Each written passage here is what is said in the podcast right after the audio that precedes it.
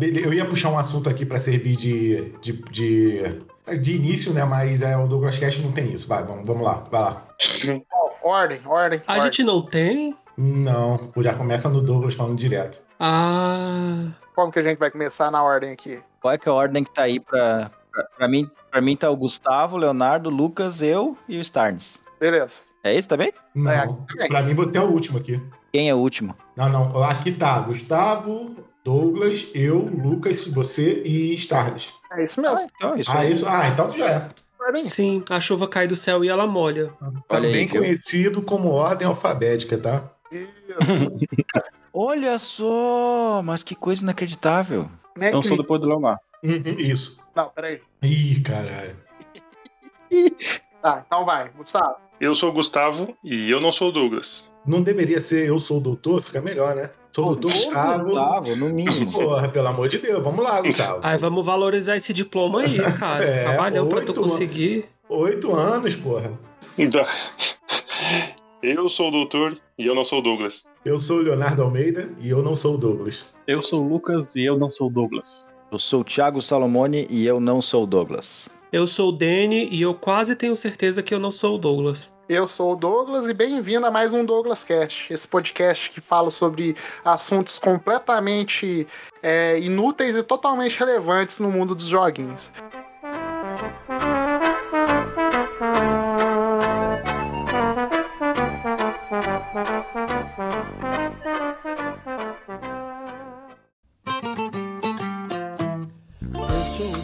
Você não é o Douglas. Eu sou o Douglas, você não é o Douglas. Eu sou o Douglas, você não é o Douglas. Eu sou o Douglas. Eu sou o Douglas, você não é o Douglas. Eu sou o Douglas, você não é o Douglas. Eu sou o Douglas, você não é o Douglas. Eu sou o Douglas. Eu sou o Douglas, você não é o Douglas. Eu sou o Douglas, você não é o Douglas. Eu sou o Douglas, você não é o Douglas. Eu sou o Douglas. Você está ouvindo? Douglas Cast.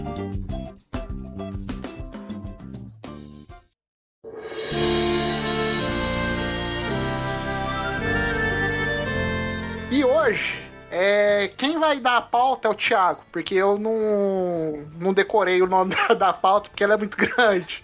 Então, Thiago, fala aí, por favor, qual que é a pauta de hoje.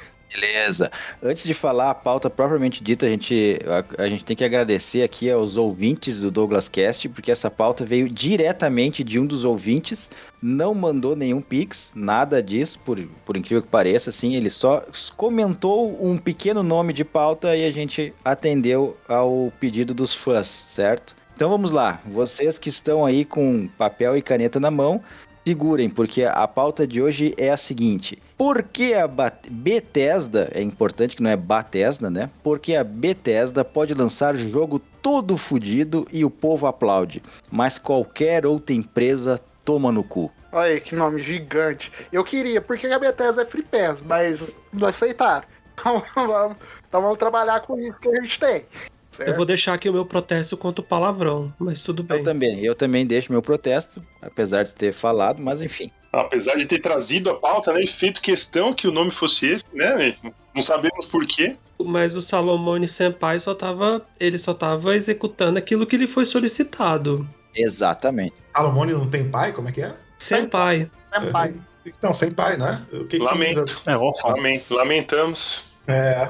Não, não vamos desviar do assunto, não. Vamos falar mal da Bethesda. Vamos falar da prim- mal da primeira empresa aqui nesse cast. E, aí- a gente já vai começar a atingir o ódio na- no coração das pessoas.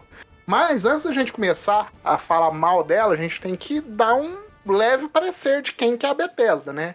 É, eu tô buscando a Wikipedia, por quê? Porque eu tô com preguiça, né? Eu já não decorei nem o textão aí do Thiago, vou decorar a história da Bethesda, que é uma empresa que eu odeio de graça. Aqui não é TCC não, Douglas. Pode olhar até o Wikipedia. Deciclopédia também tá valendo. Mas calma aí, você odeia a, a Bethesda de graça? É como se ela nunca tivesse feito por onde alguém odiar ela, né? Aham, nossa, é de graça. Não, não de graça. Eu, eu tenho um motivo específico de odiar ela, mas eu vou falar mais pra frente. Mas, assim, ela antes ela não, não fazia diferença na minha vida, entendeu? Os jogos que, que, o, que ela fazia, até porque são poucos, porque ela só pelo que eu tô vendo aqui, ela só trabalha com Elder Scroll e Fallout. O resto, agora que ela vai começar a trabalhar com Starfield, mas antes era Elder Scroll e Fallout, dela, né? Eu tô falando da, da Bethesda desenvolvedora, não da Bethesda publicadora, porque hoje ela no braço da Microsoft ela publica jogos da ID e, e várias outras empresas. Mas antes dela ser pega, pega pela Microsoft, é, ela é um estúdio é, que pertence, pertence né, à Zenimax. E antes ela tinha um outro nome. Qual que era o nome mesmo, doutor? Que ela tinha? Eu tava falando aqui no mudo aqui, mas aqui eu não, não estava, né? esperando ser solicitado tão rápido aqui meus serviços aqui e estava aqui no, no glorioso Wikipedia aqui, né? E era uma chamada Media Technology, né? Um nome pouco genérico, né? que fazia já parte da Zenimax, né? Na época, já em 86. Isso. E aí, em 2001, é, a Zenimax fez uma reestruturação na, na, nas empre na empresa e mudou o nome dela para de, dessa empresa específica para Bethesda. E aí, nesse meio tempo, ela começou, é, começou a trabalhar mais em Elder Scrolls e Fallout. É, eu tô aqui com a lista de jogos dela, feitos por ela. Ela, em 2002, ela fez o terceiro Elder Scrolls. Em 2004, por incrível que pareça, ela fez um, um jogo de corrida que chama IHRA Profissional Drag Racing que eu acho que eu lembro desse jogo. É, é, é o RuPaul, o RuPaul Drag Race? Não, né? Tem nada a ver, não. não sei, eu sei que era um, aqui é, é o jogo de, de dragster, né? Aqueles carro dragster mesmo. Ah, ah, o, RuPaul, o RuPaul é sucessor espiritual, deve ser. Ah, entendi. Em 2006 ela fez o Oblivion, um Elder Scroll 4. Em 2008 ela fez Fallout 3. Em 2011 ela fez The Elder Scrolls 5. Em 2015 ela fez Fallout 4 e Fallout Shelter. Em 2018 ela fez Fallout 76. Em 2019 Elder Scrolls e né, vai é, é Elder Scrolls Blades, o nome do jogo. É o celular, né? Aí eu achei de celular. Em 2022, mais ou menos, tá para sair Starfield, é o que tá falando aqui, mas eu acho que não sai. Não vai, né? Ano que vem, já mudou já, né?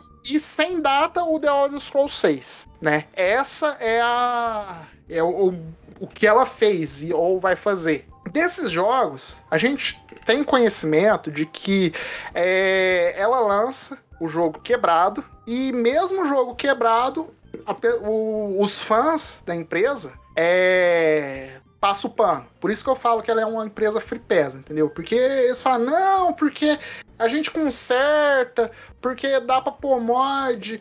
Assim, primeiro, minha opinião, uma empresa que faz isso, ela tem preguiça. Porque se for para lançar um jogo de qualquer jeito, eu faço, eu aprendo a programar e faço um jogo. Né? Mas o que, que vocês acham? Douglas, Douglas, é, desculpa te interromper, mas aí só de você ter falado que os fãs passam pano, é, você já respondeu tudo, porque a função do fã é passar pano mesmo. O que, o que eu acho absurdo na, no, fã, no fandom aí da Bethesda é quando ela lança o jogo todo cagado e o pessoal fala que é assim mesmo, é o estilo Bethesda, né? Isso que me irrita. Ah, eu gosto dos bug, o bug faz parte, eu tenho raiva disso, velho. É um monte de programador e nas outras empresas que viram madrugada, faz crunch e o caramba. Aí os caras falam que o bug não é do jogo, é, é o estilo Bethesda. Não, primeiro porque isso aí é sacanagem demais, velho. É, no Fallout 3, que é de 2006, é, eu até entendo assim, mais ou menos, o jogo vir do jeito que veio. Porque o Fallout 1 e o Fallout 2 eram, eram uma outra perspectiva. Ele eram, eles eram isométricos. É... E assim, mudou pra primeira pessoa ou terceira pessoa, não lembro se, se dava para mudar, igual o. o... Dava, dava sim. Dava, né? Dava, né? Então, eu entendo, né, o jogo vir quebrado, né? Porque é uma no, um novo tipo de programação, é, a empresa ela tá trabalhando com novos assets e tal, beleza. Mas é pra frente que se anda, né? Você tem que aprender a programar, você tem que aprender a fazer o seu jogo. Tem Ô, até um meme. Oi? Se eu não me engano, o, o, Fallout 1 e 2 não eram da Bethesda, eram da Obsidian, não era, doutor? Não tenho certeza não de quem fez os primeiros. Interplay, eu acho. Interplay. Provavelmente era Interplay mesmo. Inter- Mas que virou Obsidian, não é isso? Não. Porque ele era um estilo bem diferente, né? Era bem daquele estilo computer RPG mesmo, né? De, de clicar com o mouse. Meio no parecido com aqueles é, D&D, né? Da Baldur's Gate, Isso. é, Icewind Dale. Era mais nesse esquema assim, né? Então o 3 foi realmente uma, uma mudança muito grande no estilo, né? Ô Douglas, então, a Bethesda ela já começou do Fallout 3, ela já pegou o 3D, não é como se ela só fizesse o jogo 2D e do nada começasse a fazer 3D, entendeu? É, o, o Danny tem razão. Quem distribuiu foi a Interplay, o Fallout primeiro. E a desenvolvedora era Black Isle, Black Isle Studios, que era realmente o que fazia o Baldur's Gate e o Icewind Dale, esses RPG de computador mesmo. Então ela meio que comprou licença pra fazer, né? Não foi igual a, a Rockstar, que do GTA 1 pro GTA 2 criou o GTA 3. Eles mesmos que desenvolveram os GT, todos os GTAs, né? A Bethesda não, ela já falou, vou pegar isso aqui pra mim. Acho que até são dois, duas publicadoras aqui, pelo que eu tô vendo mesmo. Até eles colocam aqui Bethesda também, mas no, no texto eles colocam mais é, destaque pra Interplay mesmo, como publicadora, né? E o desenvolvimento é Black Isle Studios, então o desenvolvimento não era deles também. O 2 também não.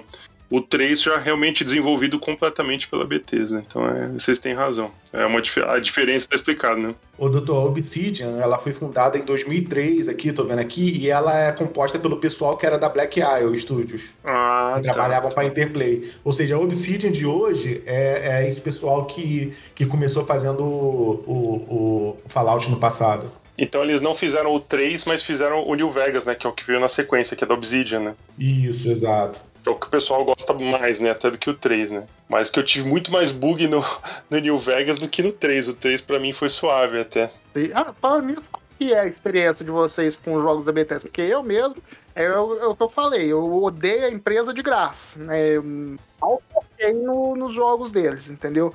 Mas entre vocês aí, E eu gosto bastante até das- do- dos Fallouts, assim. Eu, eu tive muito problema com o New Vegas, que o pessoal fala que é o melhor de todos, que é o melhor, mas é um dos poucos jogos que pra mim, assim, estragou completamente a experiência. Que eu tava jogando, assim, gostando até do jogo, né? Tem aqueles bugs de sempre, mas eram bugs, bugs leves, né?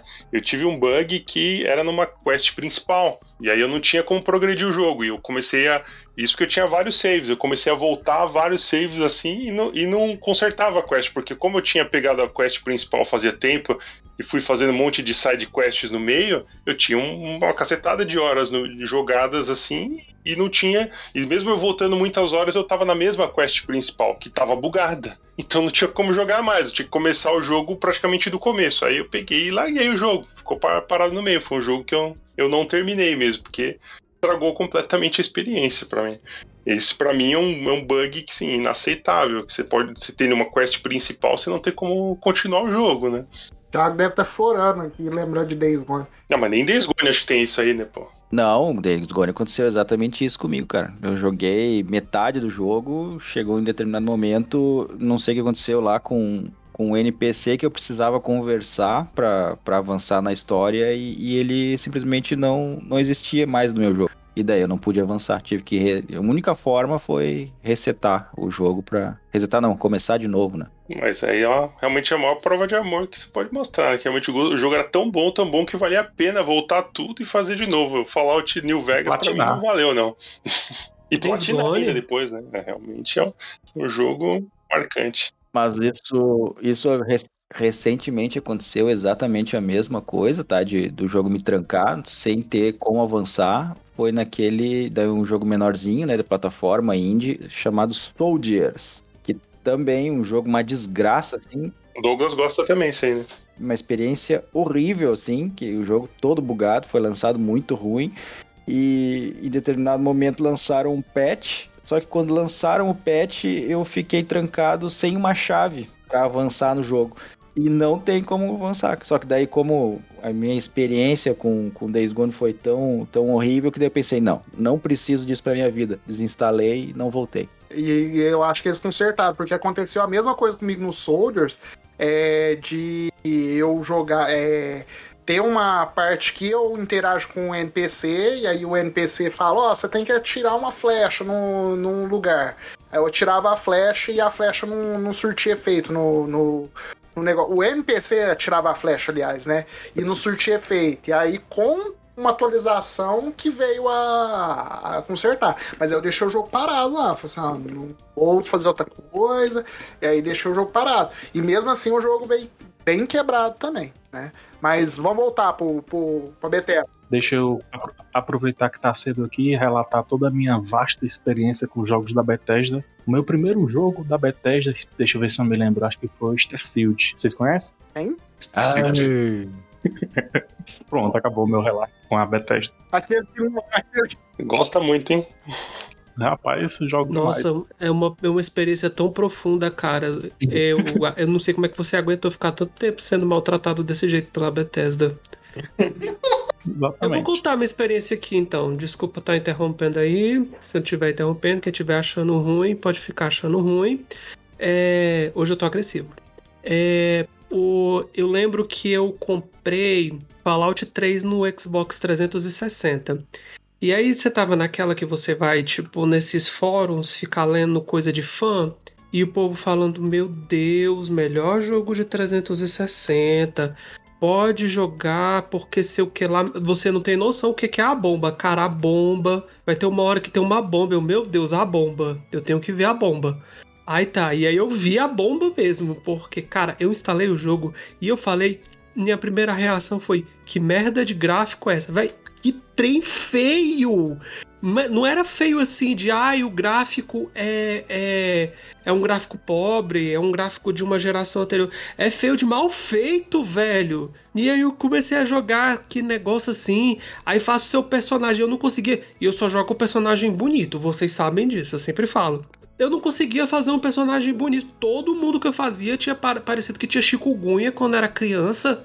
Era um sofrimento. Aí tá, comecei a jogar, a porta do jogo bugou e não abriu. Aí eu falei assim, não tá, fui lá na banca, devolvi, peguei outro jogo. Qual foi outro jogo que eu peguei? Ai, cara, não vou lembrar mais não, esse tem uns anos. Ó, tá vendo? Era, era pirata, por isso que não funcionou. Ó, pirata não pode reclamar, não, hein? Não tem direito de reclamar, não. É pirata e o Vault não abriu. Se o, se o jogo é pirata, o Vault não abre, aí não sai. Por isso.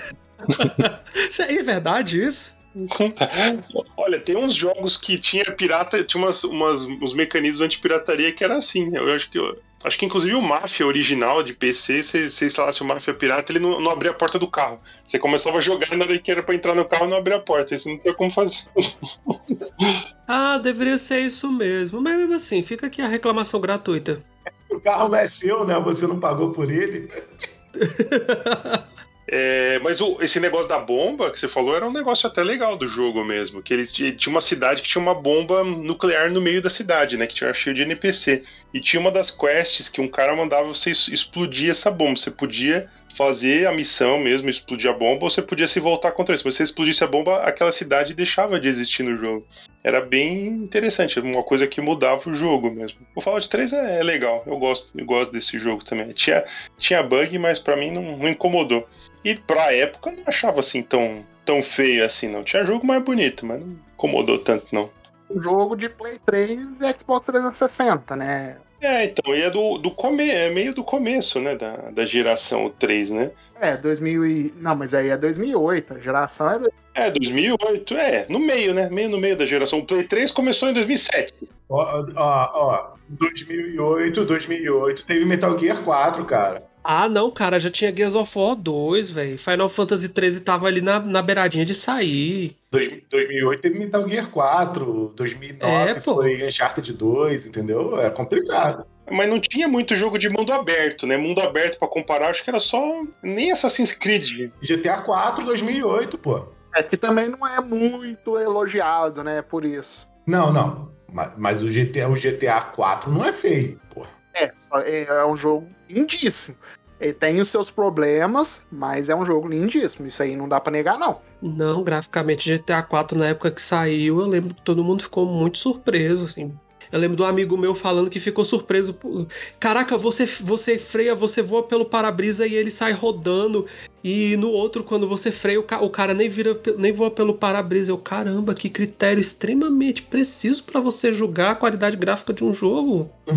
Ah, o- o- eu vou falar a minha experiência com o Bethesda, tá? É, lá no PS3. Ô, Léo, só pra não, antes de te cortar, antes de você começar, só pra puxar aqui última coisa do Fallout, pra você, não sei se você vai falar do Fallout, que vocês falando do gráfico do Fallout 3, beleza, que era um, tinha jogo mais bonito na época, mas a sacanagem maior, vocês têm que levar em consideração, é o Fallout 4, que saiu em 2015 e é exatamente o, me, o mesmo gráfico do 3, né? 2016. Não, 2015. Tá aqui Não. 15, não. foi 15, novembro de 2015. Ué, ele saiu, ele não saiu junto com Final Fantasy XV? Foi 2016, não foi? Não, ele saiu antes. Saiu 15, é.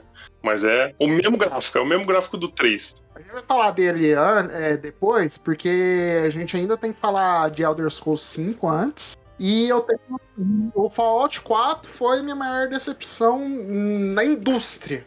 Mas eu, mas eu não falo, Nossa, meu Deus. não, mas eu não falo pelo jogo, mas sim pela prática da empresa. E isso eu vou explicar depois. Calma aí, calma aí. Deixa eu. Não me corta, não. É, mas mas fala o que, que você a sua experiência aí de, de É, en- então, lá no PS3 eu lembro que eu comprei o Elder Scrolls 4, o Oblivion, né? Aí eu comecei a jogar, porra, foi o que o, o que o Danny falou, o jogo mais feio que bater na mãe na noite de Natal, irmão. É, cara, assim, eu, eu não digo o jogo em si nem era tão ruim, tá? Mas era muito aquela cara de jogo de, de RPG de PC, primeira pessoa, mais devagarzão e tal. Joguei muito pouco. Aí depois todo mundo falando do Fallout New Vegas. Eu nunca tinha jogado nenhum Fallout. Aí eu comprei, eu lembro que na Americanas rolou uma promoção na época, eu comprei. Nossa, eu- o jogo era. eu- aí ele eu não achei só feio, achei ele ruim de jogar. Porque você começa a jogar primeira pessoa, você acha que ele é um shooter, aí quando chega o monstro, entra aquela parada meio turno, né? Que. que... Qual é o nome daquele sistema? É VATS? Va- O VATS é, é o jeito certo de jogar, né? Porque atirar em tempo real é horrível, horrível, né? O VATS é o único jeito de jogar, né? Cara, aí eu achei horroroso, horroroso. Aí de lá pra cá, eu testei, eu testei, graças a Deus, não foi com meu dinheiro, mas eu testei o Skyrim no PS3, que graças a Deus eu não gastei um centavo, senão eu estaria arrependido. Que o jogo simplesmente não foi feito pra rodar naquele console, forçaram a Cara, é barra. triste, é triste, né? Entendeu? E foi isso, eu parei nisso. Fala... Aí depois do- da minha decepção com, com Fallout New Vegas, que todo mundo falava bem pra caramba, igual o Danny falou. O Danny era do Fallout 3 que falavam pra você no 360? Isso. Cara, o Fallout, o New Vegas pra mim foi mais ou menos isso, a decepção. Falavam, vendiam um negócio e quando eu fui comprar, quando eu fui jogar, era um negócio completamente que eu não esperava. Depois disso, eu só alimentei o hype pelo Starfield, mas já, já esvaziei já, e é isso. É, Só um parênteses aí, sabe quem que fez bem esse sistema Vault aí? Final Fantasy VII Remake. Não, não, que eu acho que não é muita, não é a mesma coisa não, tá? O, É, o VATS para tudo, né? Ele para tudo e manda você escolher onde vai atirar, é, na cabeça, no braço ou na perna e dê a porcentagem. É meio como se fosse o XCOM, né? É, lembra um pouco o XCOM. Você para tudo e tem uma porcentual de chance de acertar naquela parte do corpo lá do inimigo e o dano que você pode dar, né? É bem XCOM. Mas você, mas você também, mas você também pode jogar na doida, né? Sim, sim, que é horrível, que é horrível. não, o Final Fantasy consegue ter essa transição, entendeu? Ele para pra magia e você pode atacar igual um maluco. mas Douglas, não, não é a mesma coisa não, não é similar não. Acho que não é comparável, entendeu? Quando você bota, vo- você com você com controle na mão não é comparável, entendeu? É outra coisa, minha percepção, pelo menos. Entendi. Tá, mas aí é, a Bethesda lançou Fallout 3, o Elder Scrolls 4, Sorcery...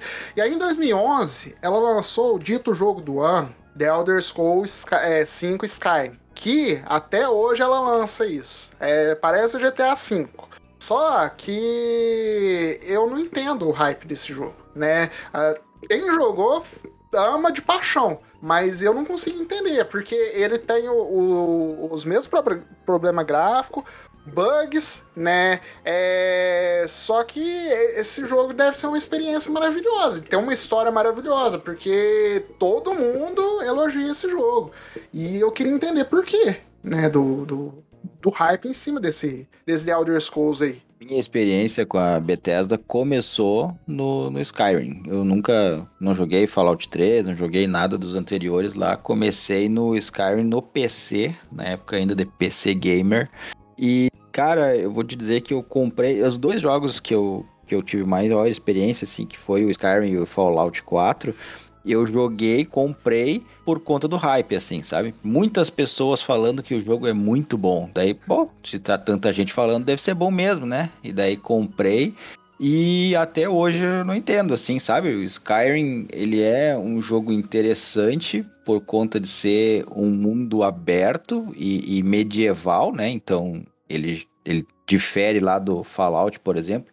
E primeira pessoa, então é um jogo, na minha cabeça, né, na, quando, quando eu comprei isso, é um jogo de tiro com espada. E daí essa era a parte interessante, né? Dragões, orques, orc não, né, mas ogro, sei lá o que, que é que tu podia matar, e num jogo de tiro. Eu, eu comprei, olhando assim, na ignorância total, quando eu comprei, eu achava que fosse um, um Exen daqueles, não sei se vocês lembram daquele Exen. E que naquela, naquela pegadinha, né? Jogo de tiro. Exen era, acho que é da, da, da predecessora da Bethesda aí mesmo, né? O Exen era deles também. Pois é. Mas assim, e, e, o jogo, quando eu joguei, crivado de bug, assim, sabe? Os bonecos eles saíam voando para todo lado, ele tinha uma, uma física do, do, do ragdoll aqui, que eles chamam muito zoada, que tu pegava uma espada, assim, tu batia no negócio e os caras saíam dando estrelinha para todo lado, né? Voando bicho pra lá, pra cá aqueles. Tinha uns gigantes que toda vez que. Não era nem bug, esse é realmente uma, uma feature do jogo. Toda vez que eles te batiam com uma, com uma clava, tu saia voando a, a 500 metros de altura, assim, sabe? Toda vez. Sim, sim, isso era, era sempre mesmo, ia pra... pro espaço. Ia pro espaço, o boneco ia pro espaço. Ele era interessante, tá? Assim, a questão da história, a questão de ter, de, assim, tu poder escolher como jogar, se tu quer jogar mais stealth, se tu quer jogar com magia, se tu quer jogar com espada, ele te dava essas opções, funcionava, né? O, o jogo não... O jogo te permitia fazer esse tipo de coisa e diversas outras coisas que tu poderia ver no mundo opcionalmente. Tu poderia uh, conversar com NPCs aqui e ali para fazer a história andar para lá e para cá, ou não. Isso eu acho que é a parte interessante dele, sabe? A, a possibilidade que ele te dá de, de jogar mais ou menos como tu quer. Tu tem um fio de história ali, mas tu não precisa fazer tudo. Tanto é que tem partes do jogo que Assim, tem uma parte toda debaixo da terra lá, umas cavernas e tudo mais, que até hoje eu não entendi o que, que tinha lá, sabe? E, e, não fui, não pesquisei também depois, mas ele é totalmente opcional, não precisava, não precisava nem ter aquilo, nem tu ir lá. Então acho que a beleza do jogo tá nessa, nessa liberdade que ele dá pro jogador. E, e, fez um sucesso extraordinário, né? Até hoje, como tu falou, assim, eles sempre estão uh, rodando e uh, mandando. Eles não, né? Os, os usuários, eles estão co colocando mods e tudo mais, e bota o, o, Thomas, o trenzinho no Skyrim, bota não sei o que. Até hoje as pessoas uh, jogam esse negócio. E aí entra aquilo que eu falei, o jogo ele fica bom quando o, a comunidade mexe nele, entendeu? Tem mod em 4K, tem mod que deixa tudo lindo, tem mod. Mas isso o Zelda tem, tá? E foi nesse jogo que começou esse, essa passação de pano. Ah, mas o jogo é bom. Não, mas ele tá quebrado. Ah, mas o jogo é bom. Ah, mas ele tem os gráficos ultrapassados. Ah, mas o jogo é bom. Gente, tá, tá certo que o jogo é bom, mas tem defeitos, né? O, o, o, meu problema é as pessoas não reconhecer que o jogo ele é quebrado, ele tem defeitos e, e assim, é, muitas pessoas deixam, deixam de jogar por causa disso, mas não, o fã tá lá insistindo, fala, não, o jogo é bom, o jogo tem isso e tal. Gente, não, se o jogo ele tem problemas, você tem que reconhecer que o jogo tem problemas, né? Não é tão difícil de, de, de, de reconhecer isso.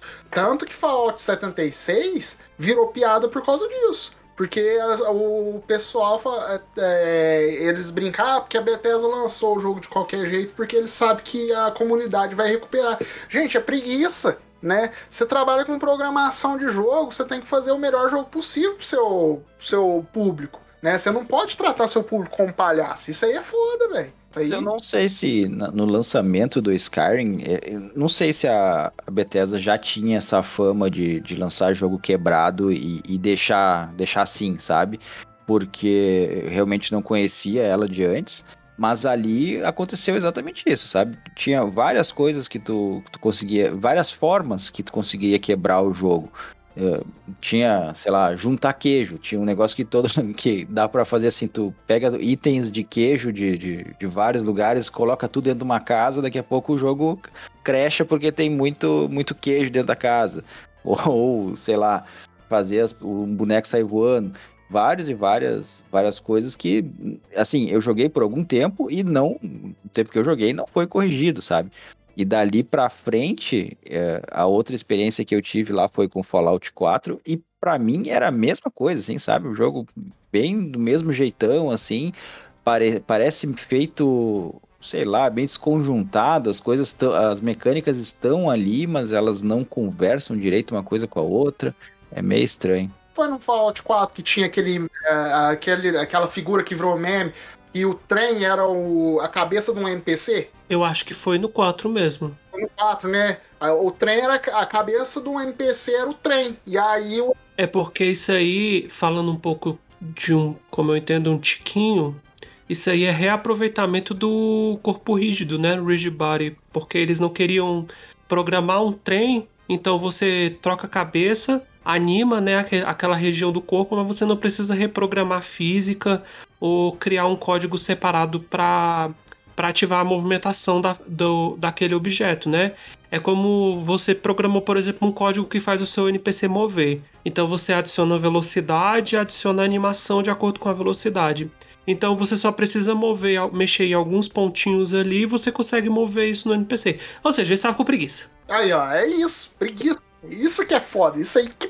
que, que- Mas só, só uma dúvida aqui que me, me surgiu. Vocês estão falando o trem na cabeça no sentido ah, veicular ou no sentido mineiro? trem, é um trem, trem, trem, sabe? Trem. É um trem, trem, trem na cabeça de um NPC. Primeiro vagão do trem na cabeça do NPC. Obrigado, obrigado pela explicação. Não estava entendendo direito. É pra você ver o nível.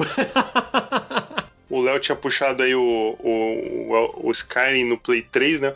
O, o problema do Play 3 você, você ia percebendo aos poucos, né? Quanto mais você jogava, mais lento ele ficava, né? Quanto você ia jogando, o save ia aumentando exponencialmente, o save ia ficando cada vez mais absurdo. Acho que no, quando eu tava perto de terminar, já devia estar já na- nas dezenas de mega cada save.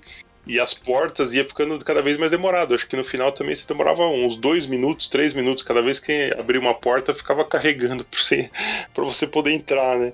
É, tem, tinha que gostar muito do jogo pra ir até o final mesmo. E os saves do- dos jogos da Bethesda são separados, né? É assim, é, é útil isso, né? Que você salva e depois você salva de novo, aí um save não cobre o outro, né?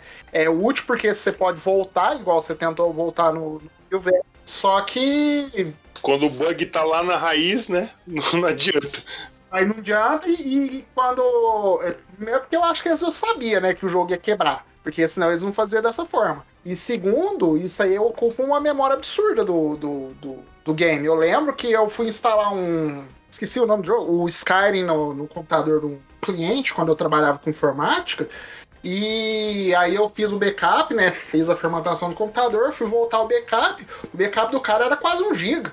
Só de 80 mega em 80 mega ali de, de arquivinha, deu quase um giga de, de, de arquivo de save. Isso é absurdo num jogo. Isso na época que, que os computadores não tinham. é, assim, era o máximo um tera de, de HD. Agora imagina, é, é muito. É muita coisa mesmo, cara. Muita coisa. É muita preguiça, filho. É isso aí que, que me incomoda. Só que o que. Eu acho que é aí que pega. Desculpa te interromper, Douglas, mas eu acho que o que pega, às vezes, e que muita gente se irrita é que. Ah, o, o, como o Leonardo falou, né? Fã vai passar pano independente do tipo de Nossa, gente, eu posso falar baixo agora, é tão legal não, não tá gritando na frente do computador. Só um adendo aqui. Cara, mas assim, o fã ele vai passar pano, isso a gente sabe que ele vai fazer. Mas no caso da Bethesda, é porque tem, existem coisas que são subjetivas, existem coisas que são objetivas. Exemplo, uma coisa subjetiva. A Nintendo, minha empresa preferida, sempre dou um jeito de falar dela. Ela é uma empresa que ela não faz jogos com gráficos realistas. E aí tem gente que vai desgostar, a gente já teve um papo sobre isso no grupo.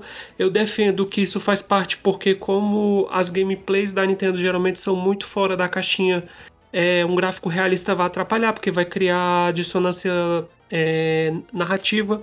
Enfim, isso é uma coisa subjetiva. O jogo da Bethesda tá bugado, cara. Não tem o que você discutir ali. Ah, eu entendo assim. Ah, não, mas é porque o, jo o jogo é legal. Ok, pode ser a gameplay mais interessante. Eu sei que a, os jogos da Bethesda ele tem uma gameplay sistêmica muito. geralmente muito. É, robusta, né? Eles são muito baseados em sistemas em cima de sistemas.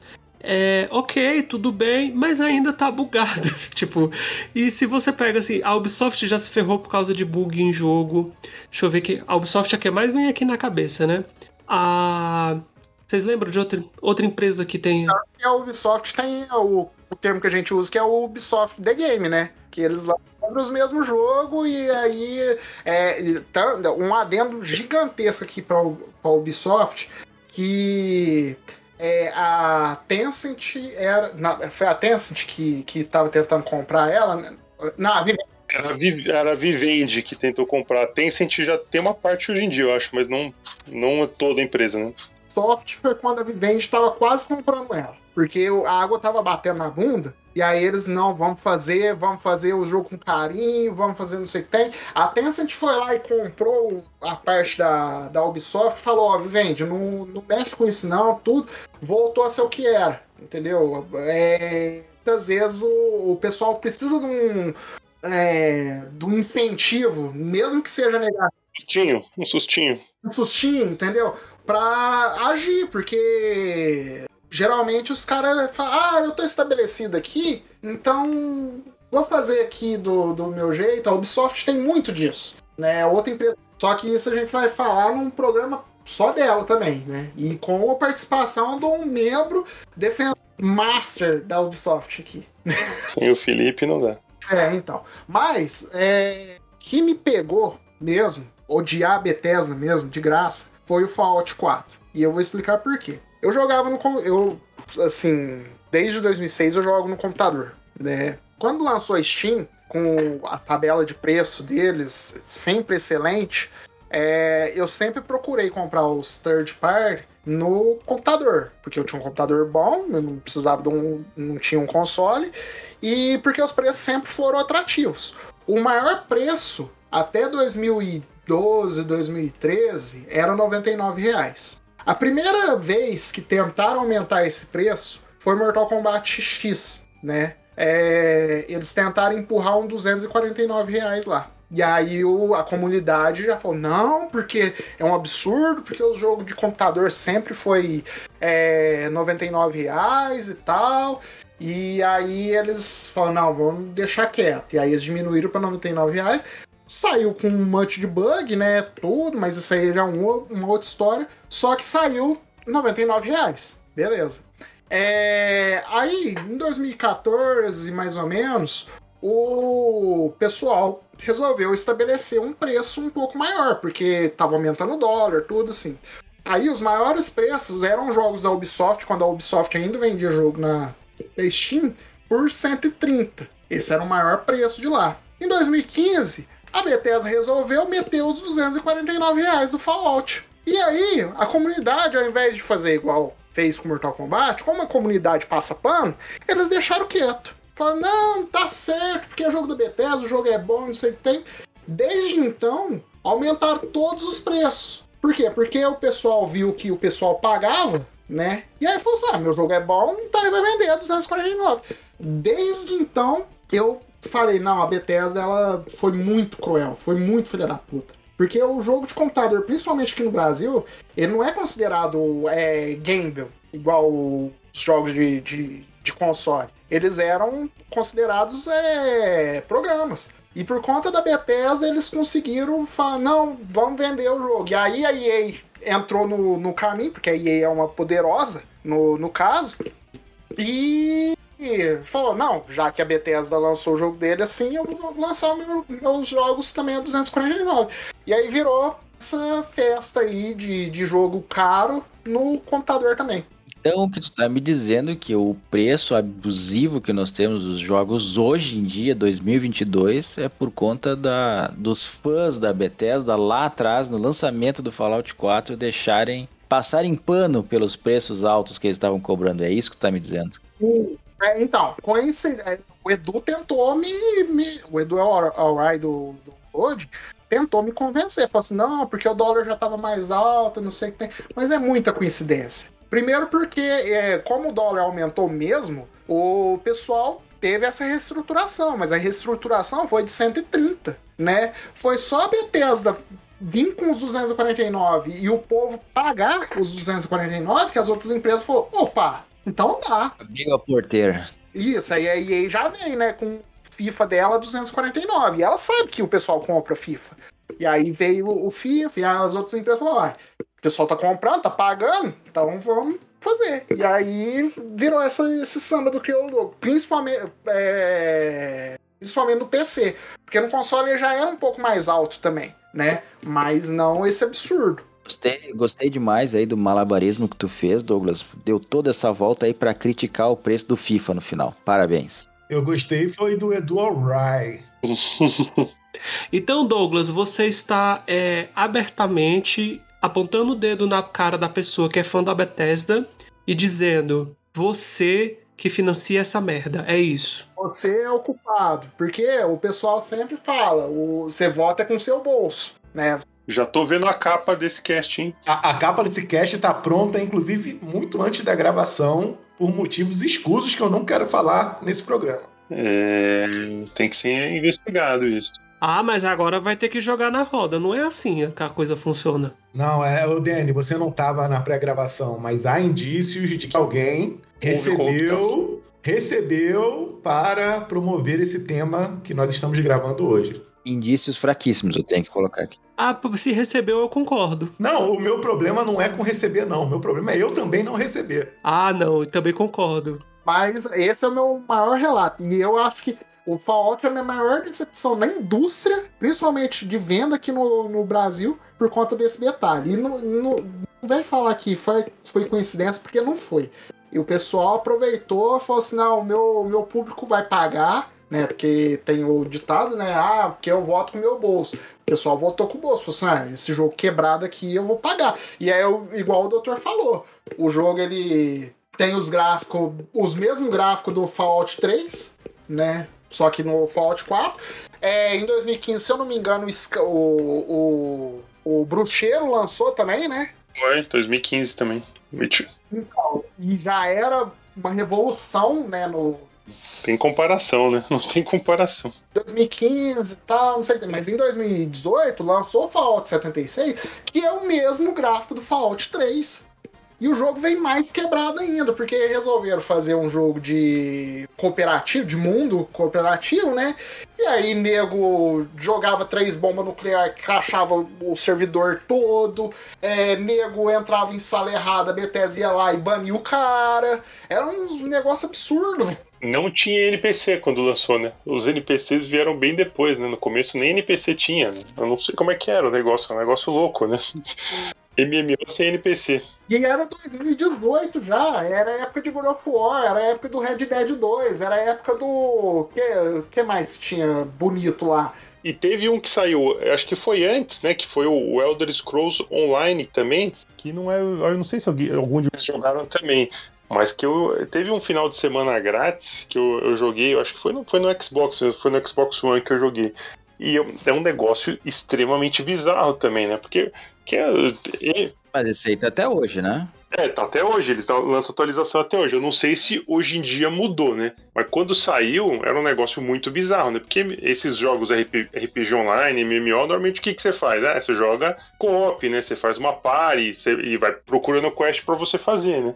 Eu fui jogar com, com um amigo meu, a gente entrou, ah, vamos fazer a party aí, vamos começar a fazer as quests, né? Aí você pega aquelas quests tradicional de, de MMO, ah, vai matar 10 lobos. Aí beleza, vai matar 10 lobos, começa o contador lá, completou 10, você vai entregar a quest. Aí qual que é a surpresa? Mesmo dois estando na mesma party, se matava um, não contava pro amiguinho. Cada amiguinho, cada um tinha que fazer o seu sozinho. Cada um tinha que matar 10. Ah, tinha coisa, tem que pegar não sei o que, tem que pegar, sei lá, uma espada não sei onde. Um pegava, não completava a quest pro outro. Cada um tinha que fazer sozinho, ou seja, não servia pra nada, você jogava sozinho, cada um tinha que fazer tudo dobrado. Era bizarro. Tá, tá achando que isso aí é o comunismo agora? Não, cada um faz o seu. O que, que é isso? Meritocracia. né? Meritocracia. Mas, é, ô, você tá jogando com seu amiguinho só por jogar? Aí, aí é sacanagem. É só pra conversar mesmo, porque não, não ajuda um, não, não ajuda na quest do, do. Não completa as quests ao mesmo tempo, né? Como seria o lógico, né? Não, fora que o gráfico do Warcraft deve ser mais bonito que esse Fallout Online. Ou não? É, Esse, acho que, como ele. É tudo igual, né? Esse saiu antes também, é meio que mais ou menos o mesmo gráfico do próprio Skyrim, né? Mas tem atualização até hoje, os caras cobram os DLC, acho que os DLC nem entram no, no Game Pass, né? Quem gosta tem que comprar, né? Acho que tinha até mensalidade no começo, né? Depois tiraram, mas acho que logo que lançou era pra pagar, igual era o World of Warcraft também. Meu céu. Então, mas é, é- aí tá o, o BO que eu acho dessa, dessa empresa. Porque mesmo com esse tanto de relato que a gente tem aqui, o pessoal fala, não, mas deixa, é a Bethesda, entendeu? A Bethesda faz assim mesmo, o jogo dele é assim. Gente, a gente não pode. É igual o Dani falou. A gente é, tem subjetividade e objetividade. Quando a gente vê que o, o jogo tá quebrado, não tem o que defender. O jogo tá quebrado, é igual o Salomone. Ele jogou Days Gone, o jogo quebrou, ele platinou o bagulho, mas ele falou, o jogo é um lixo. Por quê? Porque ele me decepcionou, ele me quebrou. Eu tive que recomeçar o bagulho. Os Soldiers, a mesma, a mesma coisa, né? O, Mas eu acho que t- os dois casos da, da mais emblemáticos assim da Bethesda, é, fora o 76 aí que foi uma, uma aberração, né, na- no lançamento, tudo mais, todo mundo falou que, que não dá pra aguentar. Só uma pessoa no mundo, eu acho que defendia esse negócio aí que é o, o nosso amigo Guilherme, né, que não tá aqui pra se defender, então não vamos falar mal dele hoje. o Pablo também. O Pablo também, meu Pablo. Deus do céu, tá, juntos os dois e meu, vamos, vamos pra lua junto. E, mas assim, os dois casos, tá? Tanto Skyrim e quanto Fallout 4, eh, que nem eu falei antes, tá? Eu comprei porque tinha muito falatório. Fui, fui, fui com Maria vai com as outras, como falam, né? E no, no Skyrim eu, eu vi qualidade lá, assim. Eu achei interessante. Era um jogo de mundo aberto, que não, não conhecia direito os jogos de mundo aberto naquela época, assim, com, com o escopo que tinha aquele lá, né?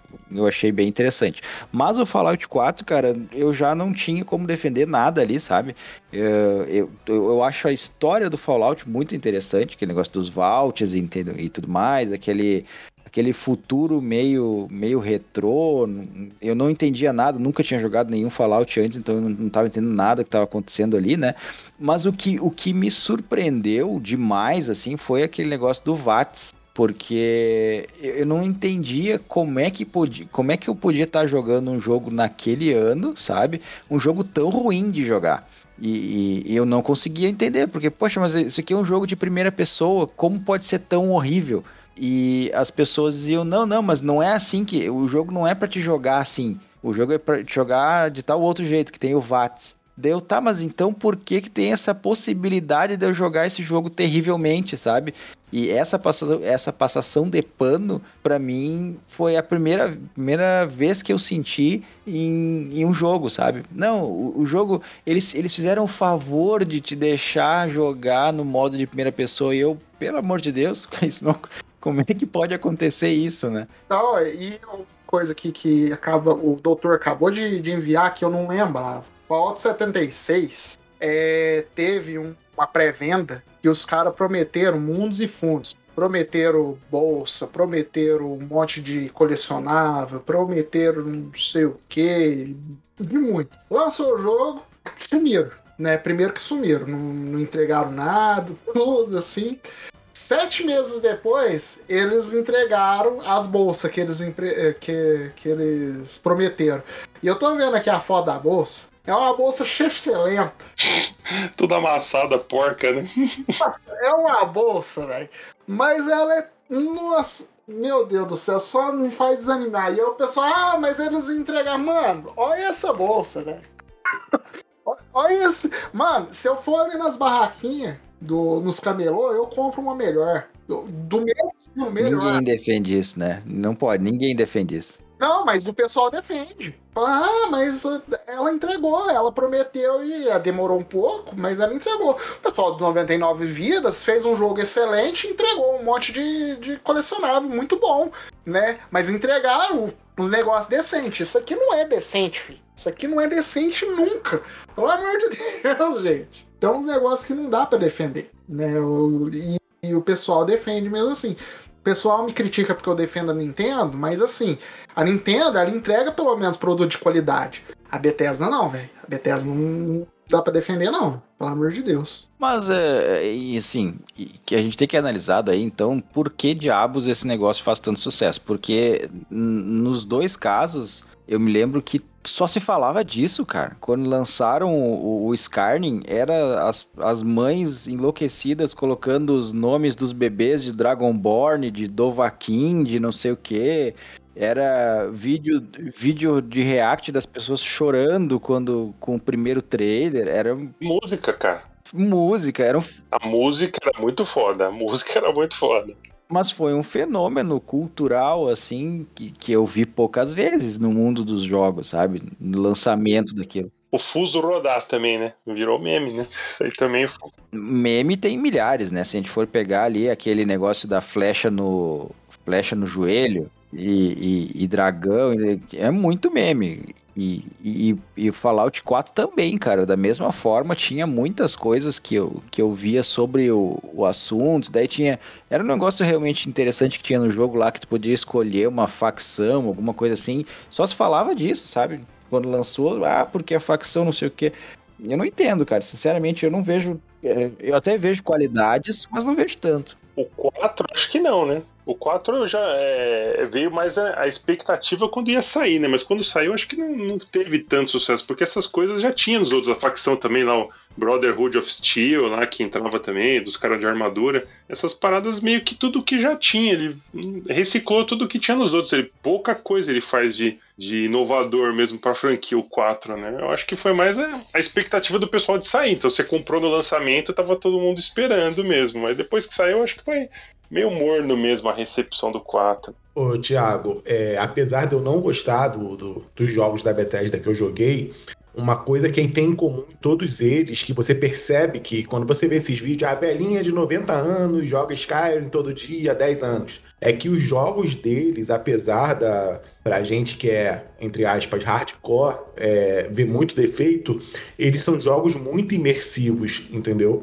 E eu lembro como se fosse hoje, quando no Oblivion você pegava um livro em cima da. Pegava um livro na estante para ler no jogo, os livros tinham páginas e mais páginas de lore do jogo ali, contando a história daquele reino e isso. E que por mais que eu não parasse para ler, porque para mim não interessava, mas muita gente é, é, absorveu aquilo ali e ia cada vez mais se aprofundando nesse mundo. Então, assim, uma coisa que eu acho que é uma qualidade que eu não experimentei, mas que eu acho que é uma qualidade desses jogos da Bethesda é que a imersão deles, o mundo que eles criam, é, cativa muita gente. Diz muita gente, pessoas diferentes. É, cara, é, é o que torna, eu acho que tem o que tem em comum entre os fãs da- dos jogos da Bethesda é essa coisa do jogo ser muito imersivo para eles. Eles absorvem muito daquilo ali. Entendeu? É por isso que surge as crianças com o nome de Dovahkiin, esse tipo de coisa. Ele aca- acaba sendo. Ele é muito importante para essa galera, entendeu? É, inclusive, inclusive esse pessoal que ficava lendo todos os livros aí do Oblivion é o pessoal que hoje em dia joga Disco Elysium também. E até hoje tá aí. Ah, meu Deus do céu. E fora, é, assim, a gente malhou muito a Bethesda, mas vocês têm lembrança de mais algum jogo de outra empresa aí que veio quebrado, além de Days Gone e afim? Assassin's Creed 3. Até hoje eu lembro da vassoura voadora. E na época eu era bem fanboyzinho de Assassin's Creed, porque, cara, eu lembro que Ah, é, senta que lá vem a história. Não é o lore do Mortal Kombat, mas vai demorar um tiquinho. Mas eu lembro que o primeiro jogo da, da sétima geração que eu vi foi Assassin's Creed. Eu era muito fã de Prince of Persia. Tinha jogado um, dois e o três e tal. E aí eu fui na casa de um amigo meu e ele mostrou rodando no PC e eu fiquei assim, basbacado. Pra mim aquilo era o supra-sumo da tecnologia humana, era o ápice, era o macaco jogando o osso pra cima e virando um satélite, sabe? Toda forma artística se resumia aquilo que eu tava vendo, porque eu achei muito bonito o jogo. E realmente, Assassin's Creed era muito impressionante. Enfim, virei fã, joguei o primeiro, joguei o segundo. Aí eu fui jogar o terceiro, eu tava, tipo, super empolgado. Meu Deus, é a conclusão e não sei o que lá. E, cara, que jogo bugado, meu Deus. Cara, tem umas coisas assim, tipo, até hoje eu lembro que a- tem uma cena que eles vão, tipo, jogar o chá na água. Que coisa de americano, sei lá, a revolução do chá, um trem desse. Eles vão jogar o chá na água, aí eles estão jogando chá e no meio da cutscene troca de dia pra noite, assim, sabe? Tipo, pá, tamo de noite. E eu, caraca, velho, não, não tiveram tempo nem de animar o pôr do sol.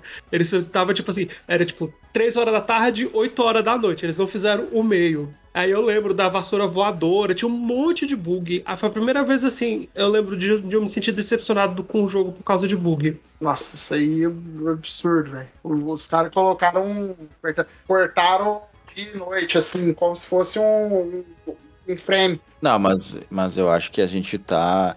A questão, assim, da- das pessoas passarem um pano, porque eu acho que a Ubisoft, o pessoal não passa pano, cara. O pessoal malha mesmo, sabe? Quando aparece. Teve aquele. aquele não me lembro agora qual é o Assassin's Creed, que, que até é bom o jogo, mas ele foi lançado quebradaço, assim. Foi o Unity. Unity. E o Unity é injogável. mas todo mundo meteu-lhe o pau, entendeu? Ninguém, ninguém passou pano. É isso! A Ubisoft faz isso e todo mundo fala mal, mas se fosse a Bethesda, os fãs da Bethesda ficam passando pano. Mas até a Ubisoft mesmo brincou, né? Teve acho que um evento que tava um, tava um stand da Ubisoft. Aí eles botaram uma cadeira bugada no evento. Vocês vocês viram isso? Não vi isso, não, velho. Eles botaram tipo, tipo uma cadeira é, pregada na parede, como se fosse bug da vida, da vida real. Então, mas é aí que entra o tema do cast, igual o Thiago falou. Se é uma outra empresa, o pessoal malha e ela toma no cu mesmo. Agora, qua- quando é a Bethesda, ah, vai, vai, deixa que, que eles fazem desse jeito. Não é assim, gente, né? Então a gente tem que. é, o fã, né, tem que entender que tem defeito, os jogos têm defeitos e que eles podem fazer é, coisa para melhorar. A comunidade ela não tem que ficar trabalhando pro pessoal lá. O pessoal ganha milhões para fazer um jogo decente. Então o jogo tem que sair decente, pelo menos, né? Não tem que quebrar, eh, não tem que eh, ser feio, tem essas coisas, entendeu? O, o fã não tem que. Principalmente o fã de, de PC, eu entendo que é legal fazer mod, é, consertar o jogo, beleza, entendo tudo isso. Só que a empresa ela se tornou preguiçosa, né? Ela simplesmente falou, vou lançar o jogo aqui e a comunidade que vai mexer. E não é assim, né? O a comunidade ela tem que fazer coisas legais. Igual o Thiago falou, você pôr o Thomas no, no joguinho, é, pôr algumas coisas absurdas CJ, o CJ, é, eu vi o pessoal no God of War de computador colocando o Homer e o Bart de, de, de pai e filho. Essas coisas legais que dá pra fazer. Agora, o cara ter que consertar o jogo, aí, meu, aí é absurdo, gente.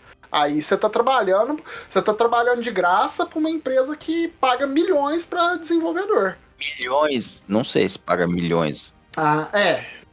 Ganhar milhões ela ganha. O Todd Howard, certeza que ganha milhões ali.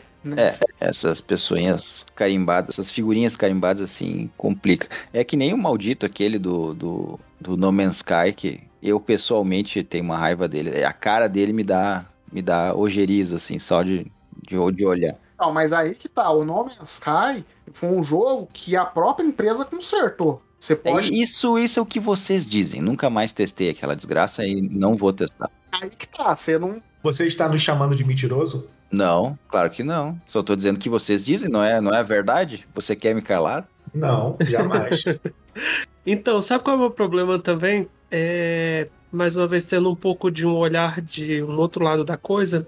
Cara, esses bugs da Bethesda é tudo fruto de automação. Isso é tudo fruto de é, você taca os assets na engine deles lá, é, gera topografia automática, gera IA com código básico IA. Porque tem como, né?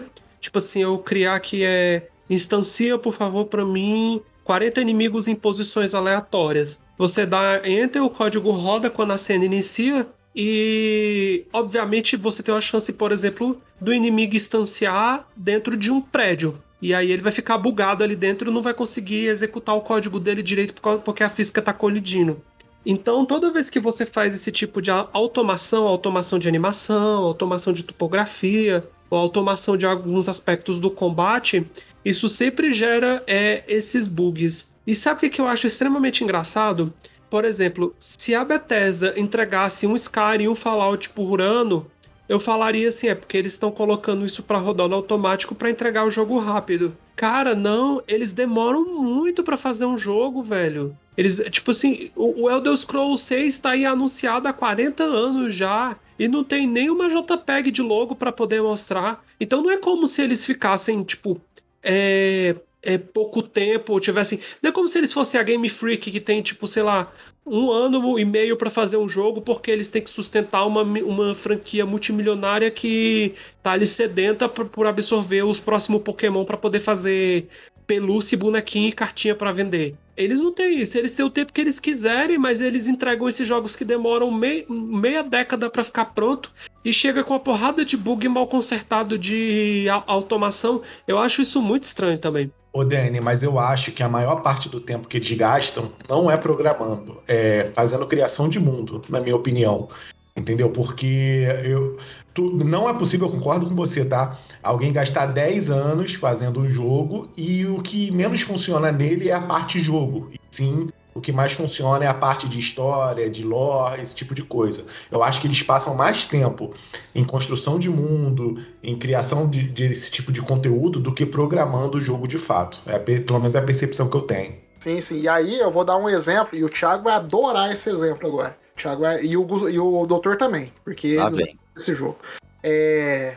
Red Dead 2. Hum, Eita. Todo, cast tem, que- tem, que, tem que mencionar, né? Não, mas vem. Agora calma. Agora que tu citou. Já marquei meu bingo do episódio aqui, ó. Red Dead 2. O Red Dead 1, é, entre o Red Dead 1 e o Red Dead 2, foi um período longo. Oito anos. e oi- oito anos. E a Rockstar, ela faz os jogos nesse ritmo aí que o, o Danny falou, do, a mesma coisa do, do Skyrim e do, do- A Bethesda, o mesmo jeito que eles trabalham, a Bethesda trabalha, a Rockstar trabalha. Mas aí que tá a diferença. O esmero da Rockstar é tão grande que você sente que o Red Dead 2 lançou um primor técnico, e isso eu nunca neguei. O Red Dead 2 ele é um primor técnico. Meu problema com o Red Dead 2 é outra coisa, é o ritmo, é o jogo não me pegou. Só que não dá pra negar que ele é um primor técnico. Por quê? Porque ele é lindíssimo, ele funciona muito bem, como com, a jogabilidade funciona muito bem. É, ele só não me pegou. Só que não dá pra negar, entendeu? É a diferença entre o- uma empresa que tá. tá, tá, tá ah, perdão, perdão, perdão. É uma empresa que tá trabalhando pro seu público e uma empresa que só tá lançando por lançar, né? Pra gerar lucro, porque sabe que o pessoal vai aceitar qualquer coisa que eles lançar, entendeu? Ô, Douglas, longe de mim defender a Bethesda, tá? Mas eu fiz uma pesquisa rápida aqui. é, eu entendo o que você tá falando, que o espaço entre jogos entre Rockstar e a Bethesda são semelhantes. Mas olha só, a, a, a Bethesda Softworks, que é o estúdio o do Todd Howard, não a Bethesda toda, tem 296 funcionários e a Rockstar tem 2 mil. Então, assim, eu acho que isso pode explicar muito o, o, o- o nível de, de detalhe nos jogos, entendeu? Não, mas dá pra citar outras empresas, entendeu? Por exemplo, é, e aí eu vou num exemplo oposto. A Ubisoft, ela fazia é, esse esquema que o Danny falou que, que a Nintendo, que a Game Freak faz com Pokémon, a Ubisoft fazia com, com, com Assassin's Creed, lançava um por ano, né? E aí entrava no- nesse automático que, que, que o Danny falou. Né, usava os mesmos assets, só mudava o, o plano de fundo. E aí eles viram que não tava dando certo, o que, que eles fizeram? Eles mudaram, entendeu? A Bethesda, ela demora pra lançar o jogo e quando lança é a mesma coisa, é mais o mesmo, entendeu? É o- os mesmos gráficos, a mesma jogabilidade, os mesmos bugs, entendeu? É, é, é preguiça. A gente sente que é preguiça mesmo. Ô Douglas, eu aliviei no anterior, mas agora eu vou tacar pedra. É, a Bethesda tem 296 funcionários. A Guerrilha, que eu zerei hoje o, o Forbidden West, Horizon Forbidden West, que tem um mundo inacreditável, tem 275 funcionários. Olha aí, entendeu? Então é, é questão de querer fazer, é, de querer fazer bem feito. E a empresa parece que ela não quer fazer bem feito. É, vamos ver esse Starfield. Mas esse Starfield, ele é um No Man's Sky, né? Praticamente. Ou um Mass Effect da Bethesda.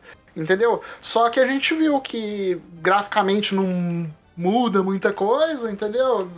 Mas aí, daí eu acho que tá, o pessoal tá colocando a esperança no lugar errado, assim, sabe? O, o Leonardo levantou ali atrás que o que eles fazem bem é a questão da construção de mundo, tá? Se eles tiverem lá, sei lá, esses 200, 200 pessoas aí construindo linha de diálogo lá, isso eles fazem bem, sabe? Não, não dá pra falar que, que não. Que o pessoal faz, faz bem isso. Então, o Starfield eu acho que vai ir do mesmo, mesmo caminho, assim, sabe? Ah, vai ser o, o Fallout lá, vai, em algum momento vai ter as, as facções ali, que deve ser uns, uns, uns alienígenas, alguma coisa assim, e era isso, sabe? Não vai ser o No Man's Sky, cara. Eles não, sei se eles estão se propondo a ser o No Man's Sky. E daí, claro, se tu apontar pro. Se a tua expectativa estiver lá em cima, tu vai quebrar a cara extraordinariamente, sabe? Eu acho que daí, daí é um erro que. E, e, claro, eles criam isso, né? Eles criam esse hype, já tá todo mundo falando há, há muito tempo do jogo e, no- e tudo mais. Mas eu acho que também não dá pra ser injusto, né? Eles não estão prometendo. Não estão prometendo isso. Então, só que o, até o doutor mandou aqui uma notícia que eles acostumaram tão mal a comunidade que aqui já tem uma notícia que a comunidade já está se organizando para corrigir os bugs antes do jogo lançar. Eles estão prevendo o futuro já que vai. vai... Bicho, olha o nível disso, meu Deus.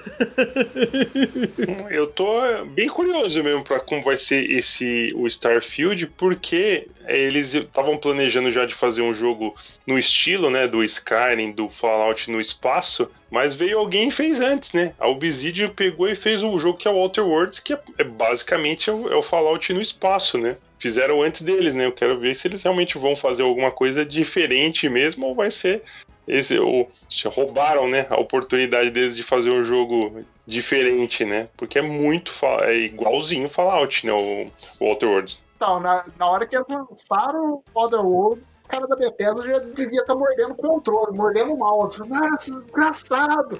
O cara roubou nossa ideia! Os bonecos é igual, né? é Na hora que vai fazer aquele, o diálogo, dá aquele close na cara, os bonecos meio parados, assim, é muito parecido. O, o Outer Worlds, ele é. Olha, eu falei, o Worlds é bem muito legal, tá igual o, o, o Douglas hoje, acho que é influência. É, ele é tipo um jogo da Bethesda mesmo. É porque eu vi. Eu só associo o Outer Worlds rodando no Nintendo Switch bugadaço. Eu lembro que eu vi uns vídeos assim. Eu lembro- Caramba, nem sabia que tinha. Tinha e roda assim, caraca, aparecendo a, a apresentação de PowerPoint, tipo, o, o gráfico super lento e, e muito borrado. Enfim, ele é tipo o jogo da Bethesda mesmo? Então, a Obsidian, como a gente falou, ela era. Ela fez o Fallout 1 e o 2, né? E aí a- E o New Vegas, né? e o New Vegas. E aí eles já. Como eles fizeram o New Vegas, eles já têm uma experiência, né? So, no, no ramo. E aí eles fizeram Other Worlds, que é a referência que eles têm, entendeu? É, as empresas elas têm esse tipo de referência e eles resolveram fazer um jogo próprio deles, para não ficar ligado, né, a Bethesda. Ainda mais que a Bethesda já tinha sido comprada, se eu não me engano, pela, pela Microsoft, né? Não, acho que quando o Outer Worlds saiu, a, a Obsidian foi comprada primeiro, pô. Ah, então. Aí eles fizeram um jogo próprio deles, mas assim, copia, mas não faz igual, saca? Ah, e gente, não vamos esquecer, ó. Não sei se vocês viram, mas o Leonardo foi no banheiro. Sim. a gente tem que, que avisar. Não, mas o, o, o Léo, ele deu um exemplo muito bom do Horizon entre o Zero Dawn e o Forbidden West. O Horizon Zero Dawn, 2017, ele era também um primor técnico. é, ele só não ganhou o jogo do ano porque Zelda e Mario estavam no páreo. Perder para qualquer um dos dois e perdeu para os dois. Mas é, a gente via que hoje a gente relaxa o jogo. Ah, quanto a gente aceitava aqueles gráficos meio mais ou menos, é, o NPC falando igual o pessoal do The Witcher e tal, não sei o que. Só que você já vê uma evolução do Horizon Zero Dawn para a expansão Frozen Wilds. Porque eu lembro, é, isso me, isso me, me pegou claramente, porque eu joguei o, o Zero Dawn quatro anos depois que lançou, três, quatro anos depois que lançou, acho que foi 2000, na, na pandemia, né? E aí eu comprei a versão completa dele, né, tal, e eu joguei toda a parte, todas as quests principais e secundárias, e antes de eu zerar, eu fui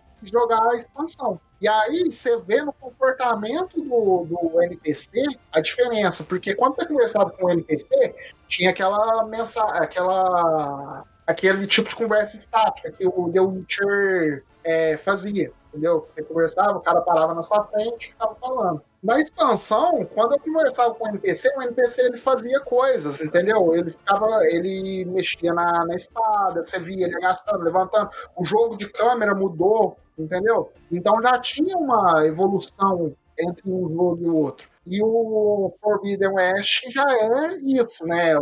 Você conversa dinamicamente com o NPC. O NPC ele sempre está fazendo alguma outra coisa enquanto você está conversando com ele. Não é aquela, é aquela aquele esquema estático. E assim, é, são cinco anos de diferença de um jogo pro outro. Teve essa evolução. Você não vê isso em jogos da Bethesda. Né? Você não consegue ver, você não consegue enxergar isso. E isso é que me pega, entendeu? Isso, junto com o esquema do Fallout 4, isso é o que me pega mais nessa empresa, de eu odiar ela de graça. Bom, então é isso, né? A gente malhou bastante aqui. Alguém mais quer falar alguma coisa a respeito da.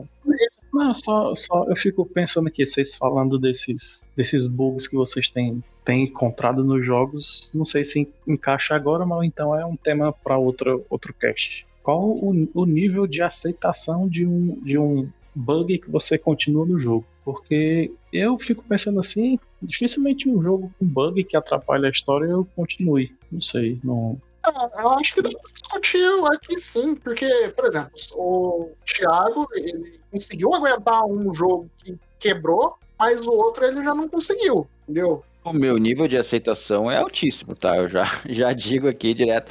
Eu tenho. Se não quebrar o jogo, se o jogo continuar continuar rodando, digamos assim, sem, sem evitar que eu, que eu avance, eu, eu continuo jogando tranquilo, mas... A não ser que você ame muito, então, né? Porque tem um que aconteceu isso e você platinou. Sim, sim, sim. Não, mas é, é isso que eu tô dizendo, assim. Então é jogo... muito amor a, a Days Gone, você pode admitir aqui pros, pros ouvintes. É, mas, mas, mas aí é que é interessante, tá? Eu acho que depois de Days Gone eu, eu meio que, que mudei, assim, porque... Gastou os créditos. Uma parte de você morreu? Uma par... É, eu acho que é bem por aí, morreu mesmo. E assim, uma, uma outra empresa que, que a gente vai ver, eu acho que se ela vai se tornar uma, uma free pass aí, que nem diz o Douglas, ou não, é a CD Projekt Red, sabe? Porque a gente teve a fa o fatídico lançamento do Cyberpunk. Esse é um que eu não consegui aguentar, assim. Nem no lançamento, nem depois que eu voltei, ele continua sendo muito bugado. Não dá, não dá para jogar. E, e eu, e, só que as pessoas têm aquele amor ainda, sabe? Ah, mas meu, meu Witcher. Na hora que lançar o próximo Witcher, eu acho que a gente vai ver se, se a passação de pano vai ser tão grande quanto a Bethesda ou não. Eu acho que, por exemplo, Cyber, acho que é questão de sorte também. Eu joguei Cyberpunk, o jogo todinho só tive um bug que não atrapalhou nada na história. Acho ah, que tá é louco, cara. Tá louco. Cyberpunk, muito, muito os, os, os bonecos andavam sem moto, cara. Eles sentavam no ar, assim como se estivessem sentando numa moto e saíam voando sentados. Sabe? E o jogo que mudava, pra mim, ele mudava pra polonês do nada, velho. Pois eu não tive nenhum problema sério. Os bonecos sumiam, o dinheiro da mão do personagem sumia, cortava a cena. Eu joguei meia hora quando no dia que, eu, que chegou em casa e parei. Falei, não tinha como jogar mais também. Eu fui jogar esse ano de novo também, só depois de que saiu a versão de PlayStation 5, porque não tinha como mesmo. Foi o segundo jogo que eu larguei por bug, o outro foi o Fallout New Vegas. Então, só que aí tem a diferença, né? O pessoal malha o Cyberpunk também, entendeu? Eles não perdoaram. Sim, sim. É. Não, é, é que a gente não viu a empresa voltar, né? A, a, a CD Projekt não lançou nada depois do Cyberpunk. A gente vai ver quando ela lançar a próxima, próxima qualquer coisa, assim. Se eles forem. Lançou o Cyber- Cyberpunk, agora, esse ano, né? Que lançou. Então, o problema do Cyberpunk é que o jogo não tinha. é Assim, eles lançaram a beta, entendeu? É, mas assim, lançaram muito por pressão também, porque precisava sair, né? Fazia 10 anos que os caras estavam prometendo um negócio. E os investidores falaram, tá na hora, né? A gente deu dinheiro aqui, então vocês lancem. Aí o jogo que, foi o mesmo caso do No Man's Sky.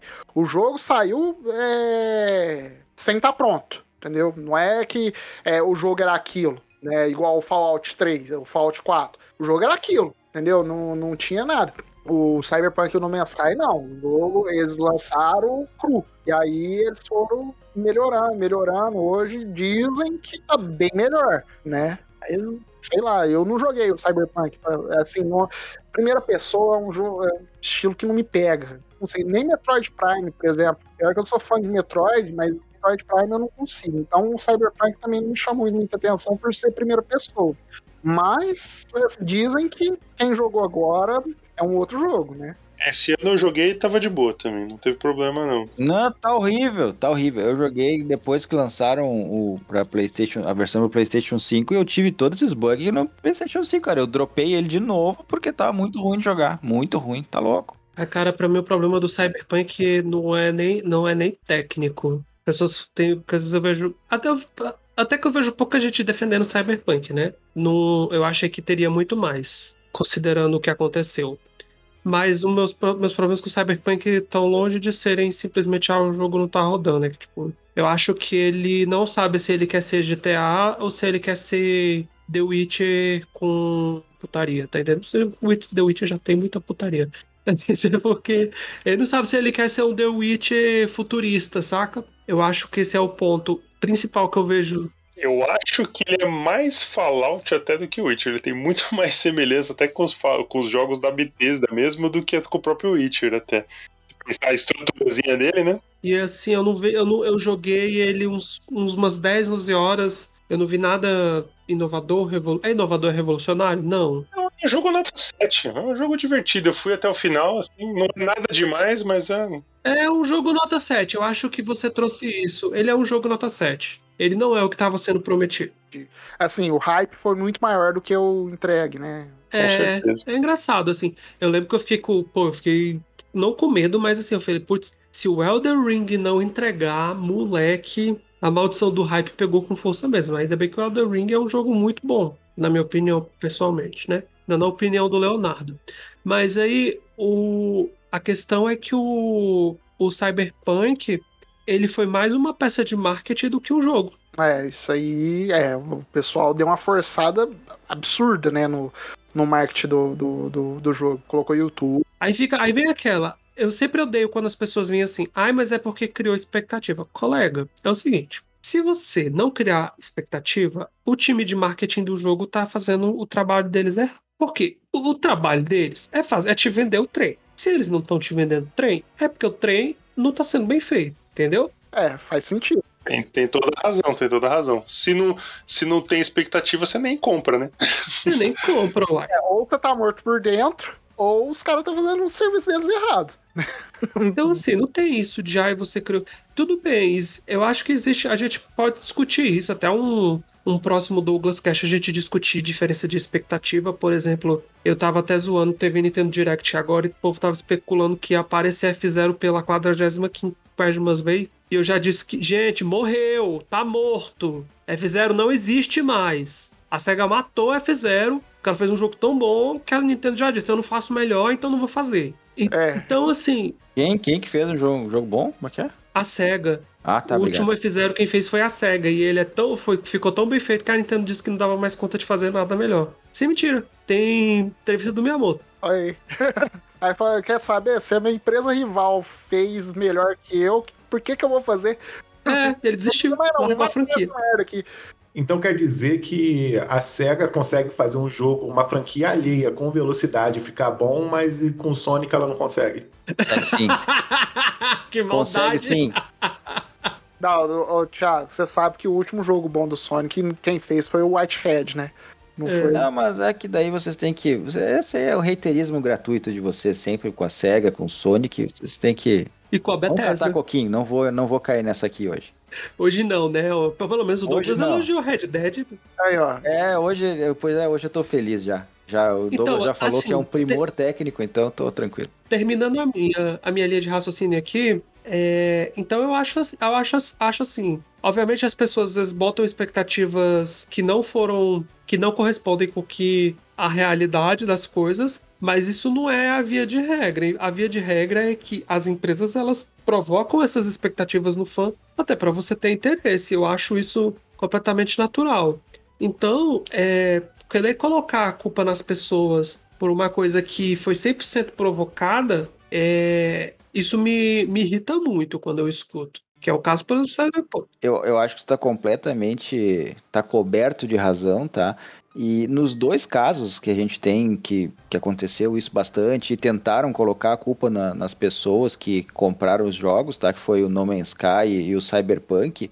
Muita gente veio com essa aí, ah, mas vocês criaram expectativa demais no jogo. Nada, entendeu? Isso aí é uma, uma mentira completa.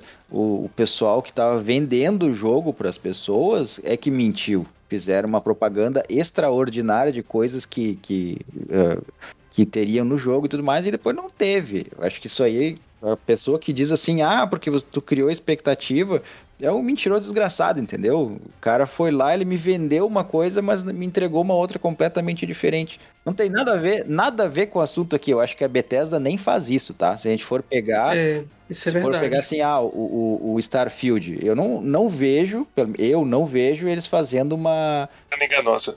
É, uma propaganda enganosa, exatamente. Eu, eu não vi, pelo menos, eu também não tô acompanhando de perto, tá? Mas eu não vi eles fazendo uma propaganda de coisas que eles não possam entregar. E até um tempo atrás eles eles até falaram assim para baixar a expectativa, porque não, olha, nós vamos ter tantos planetas, mas não vai ser todos que vão ter coisas para explorar e tudo mais. Eu acho que é completa, um posicionamento completamente diferente do que o pessoal teve com o Cyberpunk, por exemplo. Mas eu acho que eles só estão agindo dessa forma por conta da recepção do Fallout 76, né? Para não tomar uma chicotada no lombo depois. É, porque o Fallout 76, assim, eles também não fizeram o estardalhaço que o pessoal do Cyberpunk fez, que o pessoal do Man's Sky fez com o Fallout 76, mas assim, o, a comunidade esperava muito, porque era o primeiro jogo Fallout é, que era online, né? Você jogava com a comunidade, então o pessoal mesmo. E isso é culpa do, do pessoal, né? De, de- eles que criaram o próprio hype. A CD Projekt deu uma mentidinha também, né? Porque eles esconderam as versões, né, de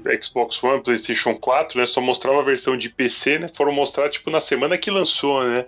Que as versões não rodavam, né? Ah, cara, a história, a história do Cyberpunk, ela me dá raiva. Quando eu lembro das coisas. Era uma mentidinha também. Então, é, é uma empresa. Mas assim, o, pelo menos eles estão é, empenhados a consertar o jogo. Sim, estão se mexendo, né? Vai sair um DLC ainda aí grande, né? Grátis, né? Então, então. Não, vai sair anime também. Saiu, saiu, saiu já. Saiu essa semana. Então, é, eles estão querendo. Datado, né? Datando o cast, né? Da- Datando o cast. É, uma, é, mas uma coisa importante para datar mais o cast aí que eu acho que tem que a gente tem que posicionar aqui é que o anime saiu com notas maiores do que, por exemplo, os Anéis de Poder. Isso é importante, né, Lucas? Não, nota nunca é importante. Vai começar outro podcast agora, hein? Ei, quando é que a gente vai falar sobre notas? Então, é, tá, é, é, e outra, a gente tem dois casts para falar de nota e esses dois casts têm que ser, é, ser feitos um semana, semana do outro. Porque Pra ficar quente na cabeça. É, então, esse cast vai dar nó, porque é a hipocrisia da hipocrisia. Vocês estão preocupados em gravar cast? A gente tinha que estar preocupado em editar os que a gente já gravou, rapaz. Ó, Lavando roupa suja ao vivo. A massa, a, a gente achou que ninguém ouvia, mas já tem gente cobrando os episódios novos. Cadê? É sério? É, sério? E, o bagulho tá mas assim, eu não posso cobrar, a gente tá fazendo, eu tô fazendo por amor, pelo menos. Sem pagar um editor, entendeu? Os caras tá fazendo no braço, no, no carinho ali, porque eles gostam de. é, igual vocês me incentivaram a fazer o, o cash, os caras falaram, não, eu edito, pode ficar despreocupado. Então, assim, é, é foda, velho. Eu fico sem jeito. Eu acho que o Thiago quem deveria editar, porque ele quem, quem te forçou a gravar a criar o Douglas Cast. Mas que isso? Aqui abrindo a. E é o, é o, arti- é o artista da turma. Eu não sei editar nada, cara. Mal, mal sei editar aqui umas imagens. E nem valorizo, já vou deixar aqui, já vou deixar também essa informação aqui, ó. Não valorizo os editores. Eu acho que esse tra- trabalho é muito fácil. O pessoal fica aí falando que não, porque é difícil. Não é nada. Junta uns MP3 aí tá pronto. Digo mesmo. E vocês estão- vocês estão queimando pauta aí da origem do Douglas Cast, que era pra ser o episódio 100. É, é verdade. Não, mas vai, vai ter. Hora que o, o Thiago ele fala isso, mas ele contrata uma criança de 10 anos pra fazer as imagens da capa, né? Ele vai. contrata, contrata nada, ele explora a mão de obra da filha dele lá, mão de obra gratuita. É o mínimo que ela pode fazer. Ela come de graça aqui em casa, ela tem que fazer alguma coisa. Pô, é isso que a gente termina, né, gente? Por isso que eu gosto de, de gravar com vocês, porque a gente vai pra uns assuntos muito, muito da hora. Bom, eu quero agradecer, né, por é, você ouvinte que nos aguentou falando mal da, de uma empresa aí até agora, de outras também, né, mas principalmente da Assim, eu Bethesda. só quero, posso fazer um disclaimer, Douglas? Sim, Rapidão. Olha, se você é um fã da Bethesda, se sentiu ofendido com esse cast, eu quero que você bote a mão no seu coração e pense o seguinte: é, eu não tô nem aí pra você. Que é isso. Se você é fã da Bethesda, pare pra pensar. Poderia ser pior, você poderia ser fã da EA. É, Pelo menos a Bethesda te sacaneia uma vez por década. é, os caras te sacaneiam uma vez por ano, velho. E olha que eu. eu E, e é foda, porque a pedra de crack é muito forte. O FIFA ali, nossa. Eu, mas é, é- é aí que tá o problema. Não tem concorrência. Se tivesse um jogo bom de, de, de futebol, eu ia pro outro jogo bom de futebol, mas não tem. Aí eu tenho que ficar preso nessa. Strikers. Mario Strikers, né? É, tem o Mario Strikers, mas o- a- até o Mario Strikers não tem conteúdo. É, O jogo morreu em duas semanas. Ali, ali foi. A Nintendo matou com vontade, velho. Mas é porque a partida é 90 minutos só, macho. Pô, mas, gente, é sério, de verdade, que um jogo de futebol do Mario, vocês acharam que teria cauda longa? Bicho, mas é porque os anteriores são bons pra cacete. Não, beleza, mas vamos lá. Pô, Não, não, ah, eu é- vou, não, eu vou reclamar aqui. A Nintendo tá com essa prática vagabunda. Ah, eles ficam de, lançando o jogo- hoje, né? É, agora. eles ficam, eles ficam lançando o jogo capado. Aí fica com essa. Se o jogo vendeu, eu continuo fazendo conteúdo. Se o jogo não vendeu, eu não continuo fazendo. Aí vira essa bola de neve, velho. É, porque aí, eu, aí o, o errado é o fã mesmo. Que vai lá e dinheiro. É o mesmo esquema da Bethesda. O fã vai lá e paga. E aí depois. Porque tanto que eu me, descrevi, me desinscrevi num monte de canal da Nintendo. Porque os caras é tudo pagar pau. E aí depois eles, fazem um vídeo falando mal do jogo. Só que eles vivem comprando. Né? Vivem pagando com o bolso. Aí é difícil, né, gente? Aí vocês não, aí vocês não me ajudam. Né? Mas fazer o quê, né? Bom, quero agradecer o- os ouvintes mais uma vez por estar nos aturando. Quero agradecer ao doutor. Muito obrigado, doutor, por participar. Obrigado aí, Douglas, mais uma vez, aí aos colegas também. Agradecer aí ao, ao- também o pessoal aí do, do Bota Ficha aí, que abre espaço aí também para publicar, né? Na presença aqui do Léo como representante aí do- da equipe oficial do Bota Ficha, né? Que dá espaço aí pra gente poder participar também. Valeu. E obrigado, Léo, por, por participar. E obrigado também por em, favor da- do Bota Ficha, né? Por, por estar no- nos hospedando aí na, na casinha de vocês. Ah, de nada, cara, tamo junto. Precisar. E, e- e só pra deixar claro, antes do Bota Ficha, eu sou Douglas Cast. Eu sou quadro. Eu sou funda, sócio fundador É. do Douglas Cast. Verdade, você é só Olha aí. aqui mesmo. Você e o, e o Thiago são os representantes aí. E o Sérgio, mais ou menos. É, já vou falar aqui. Nós acreditamos no projeto. Todos os outros que estão aqui ficaram esperando ver se ia dar certo, entendeu? É verdade. Lucas, muito obrigado por estar participando. É isso, rapaz. Eu que agradeço. Sempre emocionado, sempre ah, entusiasmado aqui de participar de uma conversa de alto nível com pessoas de baixo nível. É isso, rapaz. Brincadeira. É, e o interessante é que a gente se sente bem para falar até quando não consegue adicionar nada na conversa. Nunca joguei nada no Bethesda, vim aqui só mesmo para acompanhar, botei minha filha para dormir e vim aqui para conversar um pouquinho, porque esses momentos assim então, já estão começando a entrar na rotina e, e começando a somar e criar toda a lore do Douglas Cast. Pô, obrigado. deixar que a gente tá, Lucas, marcando o episódio aí pra falar de Elden Ring e a gente conta com a tua presença, inclusive. Eu tô, tô organizando aqui. É verdade. Bom, Tá certo, mas aí, vai, aí o quórum vai ser fácil, porque esse jogo pegou todo mundo, viu? Até quem não gostava de Souls. verdade. Tiago, obrigado pela participação. Eu que agradeço, Douglinhas, muito obrigado por ceder esse espaço aqui pra gente conversar novamente. E já que vocês já agradeceram todo mundo, também quero agradecer aos ouvintes novamente. Não, peraí, Espécie- eu falta o Dene. Não, mas calma, depois o Dani também agradece. Mas eu, Então, agradecer principalmente a quem pagou, né? Pelo. Outro, não, quer dizer, eu te... Não, não, não tem nada a ver com pagamento. Mas eu gostaria de agradecer os ouvintes e toda vez que os ouvintes tiverem ah, opini- Sugestão. opiniões, sugestões e, e qualquer coisa assim, a- acessem a gente, né? Ali pelos grupos do Telegram e, e do, do jeito que for aí, para nos mandar essas coisas, que esse feedback é bem legal, é bem importante. Sim, é verdade. É, hoje, hoje aconteceu por causa de um ouvinte, né? Que não é Verdade. ouvinte. É, um 20 quase. Exatamente. Um ouvinte que, como diz, parafraseando o Thiago, que chegou com aquela mala de dinheiro, entendeu? Não, não falei nada disso. Não falei nada disso. Isso, arroba Thiago Salomone. isso, isso é verdade. Se vocês quiserem mandar o Pix aí, tá, tá disponível. Mas não teve nada disso, não. Ele só sugeriu, incrível que pareça, ele sugeriu o nome. Aquele pequeno nome que a gente leu lá no início. Ele sugeriu. É, é, repete o nome aí. Repete o nome, mas daí eu vou ter que buscar aqui só um pouquinho, porque é uma coisa que eu não vou conseguir jamais decorar. Mas vamos lá, vamos achar aqui onde é que tá. Nome do, do então do cast de hoje. Desculpa de novo pelos, pelas palavras de baixo calão aqui, mas lá vai. O nome é Por que a Bethesda pode lançar o jogo todo fudido e o povo aplaude, vírgula, mas qualquer outra empresa toma no cu. Este é o nome espetacular que o, que o ouvinte sugeriu e nós aceitamos. Olha só, maravilhoso. Eu não ia decorar isso nunca. E, Dani, muito obrigado. Que bom que você comprou um microfone, a gente pôde te ouvir.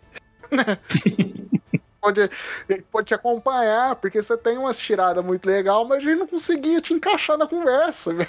porque seu microfone tá muito baixo. Que canalha. É, não, é, mas fala sério, obrigado, Dani, por ter participado. Você sabe que é de coração. O Douglas Cash, ele é os amigos que a gente faz na jornada. É verdade. Isso é bonito, isso é bonito. Aí tem aqueles amigos que você só faz amizade e nunca mais coloca na pare, né? Fica lá de lado. É verdade. Então vai, vai, vai, vai, vai. É. E mais uma vez, obrigado por, por estar nos acompanhando e nos vemos numa próxima. Tchau.